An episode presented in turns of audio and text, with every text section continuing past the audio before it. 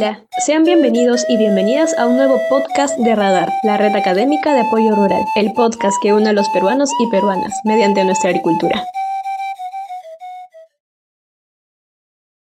Cuidemos el agua, Jefferson, 10 años. Cuidemos el agua en casa. Lávate las manos usando una taza. Mientras te cepillas, cierra el caño y también cuando te das un baño. Cañito bien cerradito, no gotea ni un poquito, porque gotita a gotita el agua se agota. Arregla bien esas cañerías para que tengas agua todos los días. Ciudadanos, cuidemos el agua. Es el mensaje de la Autoridad Nacional del Agua. Muchas gracias. Y así iniciamos este nuevo episodio. Sean todos bienvenidos al podcast Radar, la red académica de apoyo rural. Mi nombre es Samantha Onocuica y hoy nos acompañará la maestra Janet Karine Pizarro, quien actualmente cursa estudios de doctorado en Ciencias de la Educación por la Escuela de Posgrado de la Universidad Nacional de Piura. Es vicepresidenta nacional de la Comunidad de Docentes Innovadores del Perú. También es directora y docente nombrada en la Institución Educativa Nacional 228 Faical Yamango, perteneciente a Eugel Morropón de Piura. Y además es promotora y fundadora del proyecto Escuela Verde, Planeta Verde, el cual promueve el cuidado del planeta a nivel local, nacional e internacional. Y con este proyecto la institución ha ganado el concurso nacional de proyectos de innovación organizado por FONDEP 2020 e incluye el tema sobre el cual conversamos el día de hoy, Muchas gracias por acompañarnos el día de hoy, Janet. Espero que se encuentre bien de salud y junto a sus familiares. Hoy día nos reunimos para conversar un poco sobre la situación de la escuela rural y también sobre un poco la cultura del agua. Quería hacer un comentario al respecto que antes de la pandemia eh, por lo que he estado leyendo e investigando, hacer educación en la escuela rural era una experiencia de muchos contrastes. Había una comunidad organizada, se podía conocer y dialogar con las familias, caminar junto a los alumnos y aprender de todos, aunque eso demandaba esfuerzo físico, reorganización personal, adaptación a las costumbres lugareñas, apertura, sensibilidad, empatía y mucho compromiso. Entonces, eh, con la llegada de la pandemia han sucedido muchos cambios y estos cambios en algunos casos han dado apertura a construir nuevas formas de comunicarnos y también de educar. Em, quizás antes de iniciar podrías comentarnos un poco sobre la escuela en la, en la que nace este proyecto eh, de Escuela Verde y Planeta Verde. Muchas gracias Samantha por la invitación para compartir en esta noche acerca de Escuela Verde, Planeta Verde. Bueno, su mismo nombre lo dice, ¿no? Es un proyecto ecológico que es implementado en una escuela rural, para ser específicos, en la institución educativa número 20028, que está ubicada en Faical, un distrito, distrito de Yamango, provincia de Morropón, en la región Piura. Es un proyecto que ha sido promovido por esta escuela desde el año 2018. Tiene como única finalidad desarrollar competencias ambientales y ciudadanas en nuestros niños y niñas, pero que fue, es un proyecto que también con la llegada de la pandemia tuvo muchas limitaciones, pero a pesar de esas dificultades eh, tuvimos que reinventarnos, ver nuevos escenarios, porque en este caso ya los estudiantes estaban con sus familias, ya no estaban bajo mi tutela.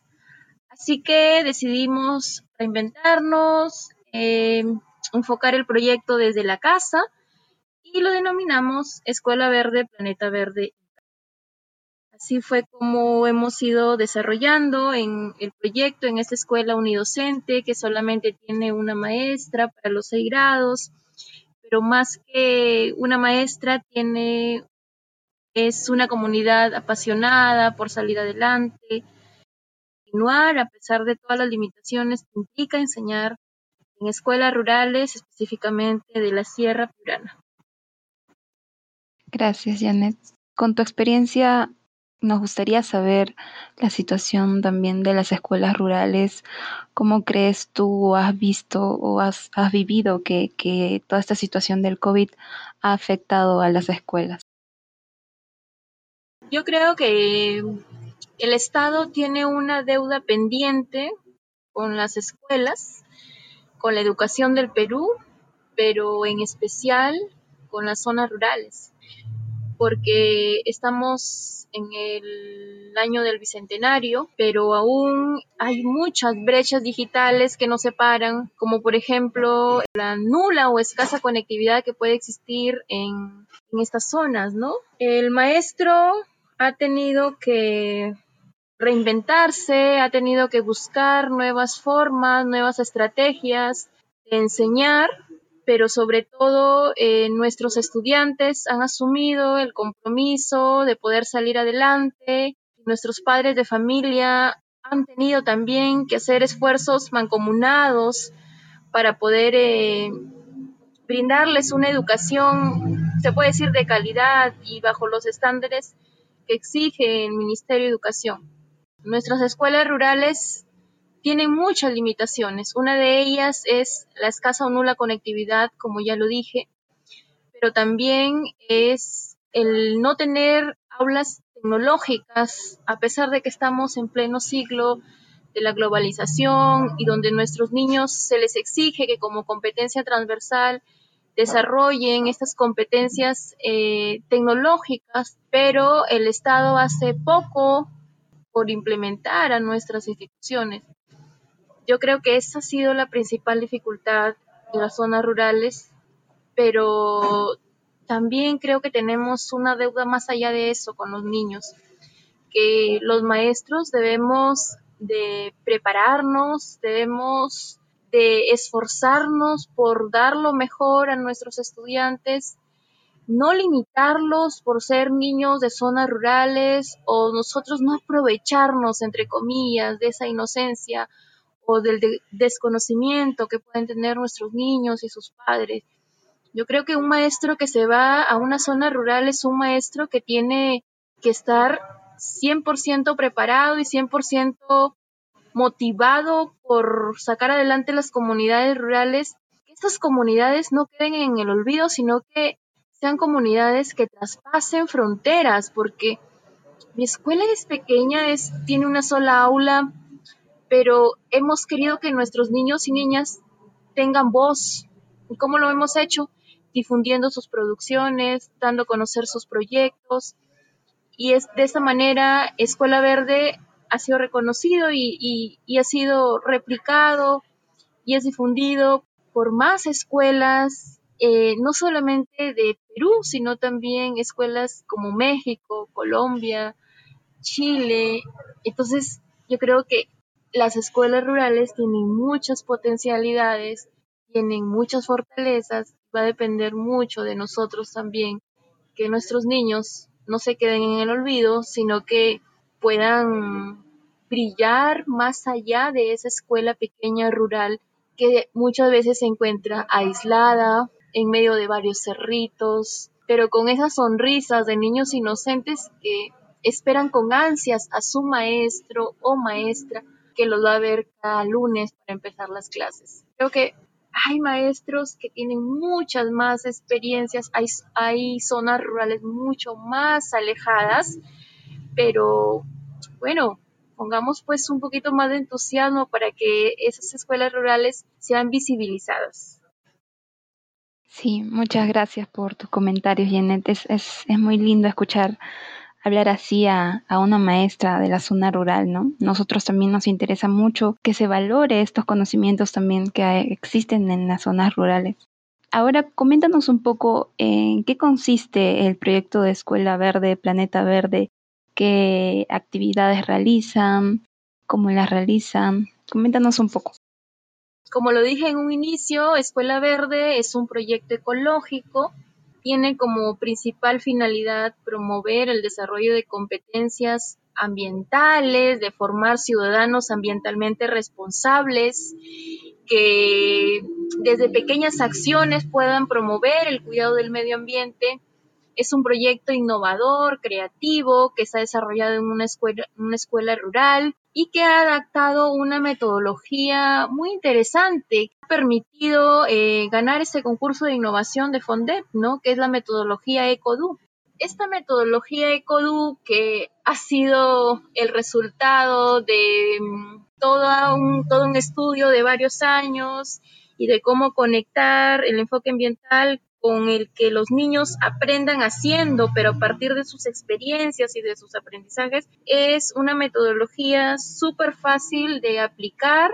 Para empezar, previene de dos premisas, que es ECO, que está relacionada a, todos los aspectos eh, que tienen que ver con la ecología y con el medio ambiente, y do, que es un verbo en inglés que significa hacer, así que nuestros estudiantes aprenden a cuidar su medio ambiente, su entorno, a partir de eh, microproyectos en familia en este caso y eh, pues hemos implementado nueve microproyectos en nuestra institución. Con la llegada de la pandemia dijimos, pero no podemos dejar que Escuela Verde se quede en el olvido, tenemos que hacer algo.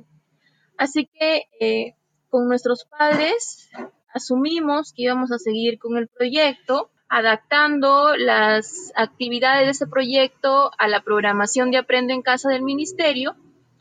Y eh, bueno, con ayuda de ellos, porque bueno, en la escuela donde yo laboro no hay mucha conectividad, pero sí nuestros padres tienen narradito, se puede decir, ¿no? Entonces accedió a la estrategia Aprende en Casa a través de la radio local. Hicimos la conectividad también a través del teléfono. En realidad, el año pasado no hubo un horario de trabajo para mí. Yo tenía que atender a mis estudiantes en la hora que ellos me llamaran porque a veces captaban la señal a esa hora. Yo no me podía dar el lujo de no escucharlos. Entonces tuvimos que reinventarnos y tuvimos que crear esta metodología que empieza por una motivación, es decir, porque nadie puede hacer nada si no está motivado, si no está interesado. Entonces todos hacemos, todos hacemos algo por motivación o por interés. Entonces era necesario de que nuestros niños se encuentren motivados y tuvimos que hacer una especie de asesorías, llamadas telefónicas para decirles a nuestros chicos, ¿saben qué? Vamos a seguir implementando el proyecto, eh, vamos a seguir asumiendo retos, vamos a seguir eh, investigando en familia. Si antes tú tenías el equipo de trabajo en tu colegio con tus amigos, pues ahora trabajo va a ser tu casa, va a ser tu familia, van a ser tus padres, van a ser tus hermanos. Y de esa manera vamos a trabajar y, no te sientas solo, porque igual vas a tener el apoyo de tu familia. Entonces, así poco a poco, con la ayuda de nuestros padres de familia, implementamos nueve microproyectos en el año pasado. Uno de esos microproyectos es Gotitos del Saber Unidas por un Planeta Verde y Azul. Este eh, microproyecto tiene por finalidad promover una cultura de ahorro y cuidado del agua en los niños y niñas a través de actividades integradoras en las diferentes áreas de aprendizaje y concientizar a las familias y ciudadanos en su cuidado. Un poco para ir aterrizando en, una de las temáticas que nos cita, no se puede decir en esta noche, es, es, ese microproyecto, ¿no? Nuestros estudiantes no solamente han aprendido a cuidar el agua, sino que hemos creado o hemos hecho de este proyecto un proyecto sostenible donde todos nuestros niños tienen eh, biohuertos en sus casas y utilizando diversas técnicas de riego como la técnica del goteo podemos tener frutas eh, y verduras saludables para nuestros estudiantes. De esa manera promovemos eh, los hábitos alimenticios saludables eh, nuestros estudiantes crean el abono orgánico. Eh, fuimos pioneros, se puede decir, en la creación de cuentos para prevenir el coronavirus. Bueno, salimos en varios diarios, recuerdo, el año pasado. Incluso Sonalito está, eh, trabajó con nosotros un podcast muy interesante. Y bueno, hemos tenido el respaldo, gracias a Dios, de varias instituciones, pero eso fue porque yo como maestra me animé a sistematizar las experiencias de mis estudiantes y a darlas a conocer. Soy maestra muy apasionada y hablo mucho de mis estudiantes. Creo que ellos son la razón de ser de mi, de mi quehacer educativo. Yo tengo cinco años trabajando en la sierra. Empecé en la sierra, empecé caminando en una escuela rural mucho más alejada y, tuve muchas oportunidades también en la ciudad y mis amigos me dicen, pero ¿qué haces en las sierras? ¿Por qué te vas tan lejos teniendo oportunidades acá en la ciudad? Es que yo siempre quise dar más por los niños de con más necesidades. Yo sentí que en la sierra me necesitaban más. Y, y me comencé a preparar y comencé a seguir especializaciones. Incluso mis estudiantes llevan el curso de inglés no porque lo exige el ministerio, sino porque yo quiero que ellos también aprendan el inglés, aprendan la computación. Y no sabía inglés, pero me puse a estudiar inglés. Entonces, un poco me apasiona, disculpen si me salgo del tema, pero me apasiona el hablar de, el hablar de, de cómo es que miro hacia atrás y veo todas esas caídas que he tenido, pero también veo todos esos logros y con el solo verle la cara a los niños felices, contentos de que han aprendido o que, hemos hecho cosas nuevas, a mí creo que es mi mejor regalo para mí, más allá de los reconocimientos que pueda recibir de la gente o del ministerio, de pronto es que la huella que estoy dejando en los niños es mucho más fuerte que la huella que estoy dejando en los adultos. Bueno, eso es un poco Escuela Verde. Definitivamente, Janet, está dejando una huella muy importante en los niños, en su futuro, en sus oportunidades, además innovando con temas nuevos, pero importantes. Yo recuerdo que por mi carrera he tenido algunas visitas a comunidades y sucede que a veces en las comunidades se deja de enseñar los temas relacionados a los cultivos, al uso adecuado del agua, los abonos, al compost, al orgánico o al vínculo con la naturaleza, con la tierra, con los cultivos que ellos naturalmente lo tienen porque viven en una zona rural y en la escuela se deja de enseñar eso o de especializarlos, de profundizar en ese tema. Y creo que es muy, importante, ¿no? Despertar esas habilidades que ellos en la práctica ya las desempeñan como parte de su día a día o, de alguna manera lo vinculan sus familiares, ¿no? Y ahí va mi siguiente pregunta. ¿Has trabajado tú con los niños y sientes que de alguna manera este impacto que, has conseguido en ellos también ha influenciado en la familia? Como maestra te puedo decir que los niños son como esponjas. Entonces, si tú le enseñas algo, pasa con los maestros que los niños le hacen más caso a su maestra que a la mamá, ¿no? Dice, mi maestra me ha dicho esto y esto es. Por supuesto que los aprendizajes que nuestros niños están adquiriendo los están compartiendo con su familia.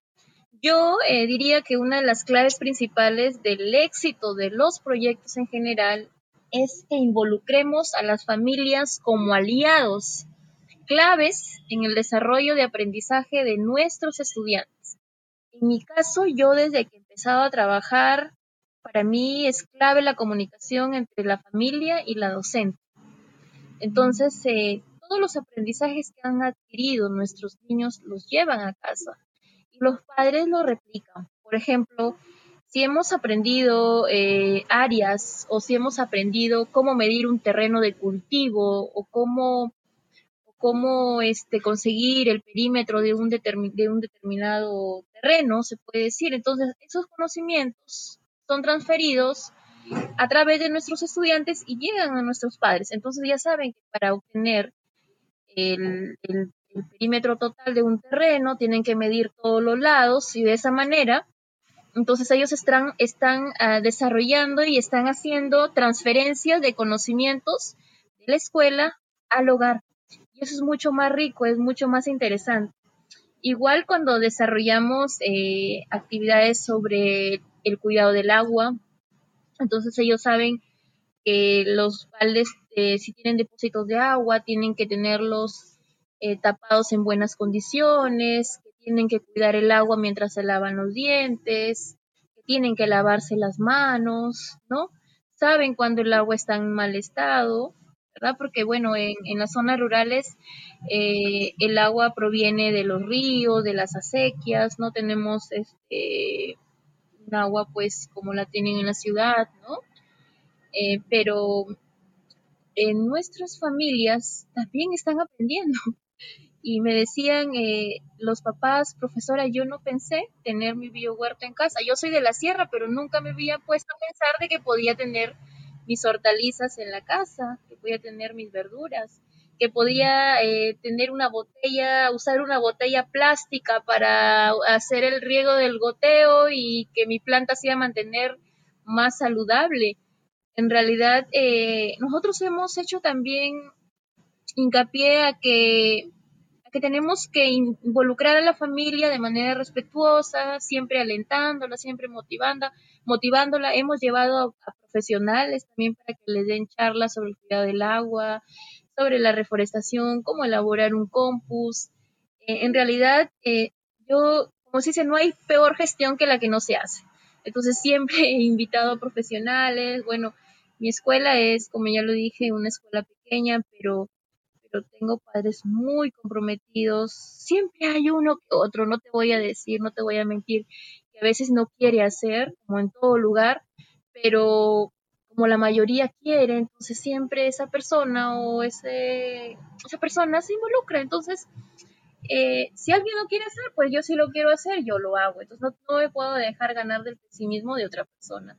Entonces, sigo adelante. Y creo que las familias han aprendido también en esta pandemia, más allá de los conocimientos, han aprendido este convivir, que es uno de los pilares del ORS. Yo les decía a mis padres hace una semana que estuve en el colegio, quizás no hemos aprendido mucha matemática el año pasado, pero hemos aprendido a convivir, hemos aprendido a valorar la vida, hemos aprendido que sin la familia no somos nada, hemos aprendido a ser felices con lo poco que tenemos, pero con la salud estable. Y, eso es interesante. Y bueno, y los conocimientos pues vendrán después. Lo importante es que nos mantengamos con salud y con vida, y ello gracias a Dios, por supuesto, ¿no? Sí, muy importante. Y yo creo que es algo que ha pasado mucho, ¿no? Este, este, este cambio que, que hemos vivido todos, de todas maneras nos afecta y claro, aún más a los más pequeños de la casa. Y qué lindas palabras, Janet. Nuevamente muchas gracias. Ya estamos casi llegando a la última parte de esta, de esta conversación, de esta entrevista. Em, nos comentabas también en un inicio que, que esta experiencia, este proyecto se ha replicado en otros, en otros lugares. ¿Tú crees que también, o en otros países también, ¿no? A nivel de la zona rural, en escuelas rurales, em, ¿crees que es posible que se siga replicando, que se replique y qué, se necesitaría para, para que se puedan realizar? Muy buena pregunta, ¿no? Porque una de las características de los proyectos es que tienen que ser replicables. Y esa es una manera eh, y es un indicador que siempre está presente en los concursos. Y Escuela Verde eh, está, está siendo replicado no solamente por escuelas nacionales, sino también por escuelas de otros países. ¿Y cómo lo hacemos? ¿Cómo nos hemos conectado? Bueno, ahora ya no existen fronteras con la conectividad. Está bien, no, no, podemos ir hacia el lugar, pero puedes hacer un Zoom y te contactas con un maestro de México, te contactas con un maestro de Colombia y dices, eh, ¿qué podemos hacer por mejorar este proyecto o por replicarlo? Entonces, Escuela Verde eh, está siendo replicado también en otros países, por ejemplo, en México este, en una escuela mexicana, también eh, estamos eh, compartiendo experiencias con estos maestros y, están pues implementando los biohuertos en los hogares, están eh, produciendo textos, están promoviendo el cuidado del medio ambiente a partir del reciclaje, y eso lo hacemos a través de nuestro, de nuestro fanpage, que es Escuela Verde, Planeta Verde, y que es desde donde ustedes nos han contactado para esta entrevista. Entonces, eh, este fanpage tiene más de 100 mil seguidores tiene llegada a otros países. Hace poco yo escribí mi historia y de verdad que me quedé impactada cómo me escribieron eh, maestras y maestros de todos los países contándome también un poco de su experiencia, diciéndome, yo viví una experiencia parecida a la tuya, sigue adelante. Creo que de esa manera nos motivamos. ¿Y, qué necesitamos para implementarlo? Ganas y motivación. Yo diría que eso sería lo principal. Mientras haya ganas, mientras haya interés una persona por cambiar y transformar, se puede hacer todo. Y el maestro viene a transformar vidas y, eso es lo, lo, más bonito de un ser humano que trabaja para otros seres humanos. Eh, venir, transformar, eh, luchar por seres humanos que no tienen las mismas posibilidades, pero que, tienen ganas y tienen motivación. Y sobre todo creo que para que este proyecto sea replicable hay que buscar aliados estratégicos, hay que sistematizar experiencias. Hay muchas experiencias de maestros como yo, que quizás estamos en el anonimato, que trabajan experiencias interesantes, pero que no se han animado a publicarlas por temor al ridículo y por temor a los cuestionamientos los cuestionamientos siempre van a existir, siempre va a haber gente que le va a parecer mal lo que haces o le va a parecer bien, pero lo importante es cómo tú te puedas sentir. Y yo de verdad eh, recuerdo el 2018 esa escuela toda deforestada, sin ningún árbol, hacía mucho calor, el sol me molestaba porque yo soy alérgica a todas las enfermedades que tienen que ver con el sol. Yo dije, ¿qué hago? Voy a reverdecer esta escuela y me propuse y ahora es una escuela reforestada, llegas, hay plantas, hay pajaritos, hay mariposas, hay aire puro, hay tejidos ecológicos, hay flores. Y tú dices, estaba inhóspito, sí, estaba inhóspito, pero hubo una persona que dijo, voy a cambiar esta realidad. Y bueno, y se logró con ayuda de los niños, y sí tengo que reconocer aquí antes de que termine la entrevista a mis estudiantes, que son la razón de ser de mi quehacer. Ellos han cargado el abono desde muy lejos para sus plantas. Cada uno tiene una planta en su escuela y en su hogar. Algunos se han ido y esas plantas han quedado ahí, plantas frutales incluso ya. Y, siempre eh, voy a recordar e, ese cariño y ese entusiasmo de decir, profe, yo hago esto, profe, yo hago lo de acá porque de verdad que los niños de la sierra son muy solidarios y muy trabajadores y eso sí hay que reconocerlo. Eso es Samantha. Muchas gracias, Janet, qué lindo. En realidad, yo creo que toda la entrevista ha sido, ha tenido cada una de las, de las preguntas que, que he realizado un mensaje motivacional muy, muy fuerte y, y real y muchas gracias por eso. Y de todas maneras, me gustaría preguntarte si deseas compartir un mensaje final, quizás algo que te gustaría comentarnos. Sí, voy a tratar de ser lo más breve posible. Cuando hablo de, de los niños siempre hablo mucho, en realidad tengo muchas cosas que contar. Hoy justamente en el Día Internacional de la Mujer, una maestra, mujer, joven, eh, hija de agricultores también, porque mi mami es de la sierra, mi papá también. Soy eh, la octava de diez hermanos, ninguno profesional, pero que yo asumí el reto y dije, voy a hacer algo distinto. Y, con la ayuda de mi madre, que le envió un cariñoso abrazo en el Día Internacional de la Mujer, decidí salir adelante. Y esta, esa niña que tuvo un sueño un día, se convirtió en una mujer maestra, está luchando también por niños con las mismas situaciones que ella tuvo en un pasado. Y yo eh, le diría a todas las personas que están pasando momentos difíciles el día de hoy, a que sigan adelante, a que luchen por sus sueños, a que no se dejen caer a pesar de las circunstancias pero también eh, les diría a que hagan algo, pues, ¿no? Que sean perseverantes, a que se preparen, a que tampoco las cosas no vienen de la noche a la mañana, sino vienen a base de sacrificio y a base de constancia. Y ya para terminar, les diría a los maestros a que sean ese maestro que siempre quisieron tener. Si quizás no tuvieron la oportunidad de tener un maestro amoroso, cariñoso, pues que lo sean con sus estudiantes que recuerden siempre de que los niños eh, siempre llevan el recuerdo en el corazón de sus maestros. Yo les digo a mis niños, cuando esté viejita, me alcanzarán un vaso de agua, ¿no? Porque eh, un poco para involucrar y, pensar de que yo estoy haciendo más por estos niños. Entonces, no importa si el Estado no nos reconoce, en realidad, el Estado tiene una deuda pendiente con los maestros, sí la tiene Y me da pena porque cuando un maestro muere simplemente, incluso el Estado ni siquiera manda un reconocimiento a las familias, simplemente nos quedamos en el olvido. Yo agradezco mucho, Samantha, por esta entrevista. Es una oportunidad para dar a conocer mis emociones hoy día en el Día Internacional de la Mujer y decirles pues que todos podemos seguir adelante eh, si es que luchamos por nuestros sueños y por si seguimos siendo también niños y eso nadie nos lo tiene por, por qué quitar. Sigamos siendo niños, sigamos divirtiéndonos, sigamos riendo también y también llorando, ¿por qué no? Pero bueno, basta llorar un poco y luego sacudirse y seguir. Así que un abrazo para todos, muchas gracias por la entrevista y espero seguir compartiendo con ustedes en otra oportunidad. Sí, definitivamente, Janet, tenemos mucho que conversar y desde la red académica de apoyo rural también mucho que, que aportar y vamos a seguir, espero poder trabajar también contigo, con tu comunidad, con los niños, ver la manera en la que podamos apoyarlos. Em, bueno, y hasta aquí llegó la entrevista de hoy. Em, pasaría a despedirme nuevamente eh, agradecer a quienes nos escuchan, a quienes nos oyen.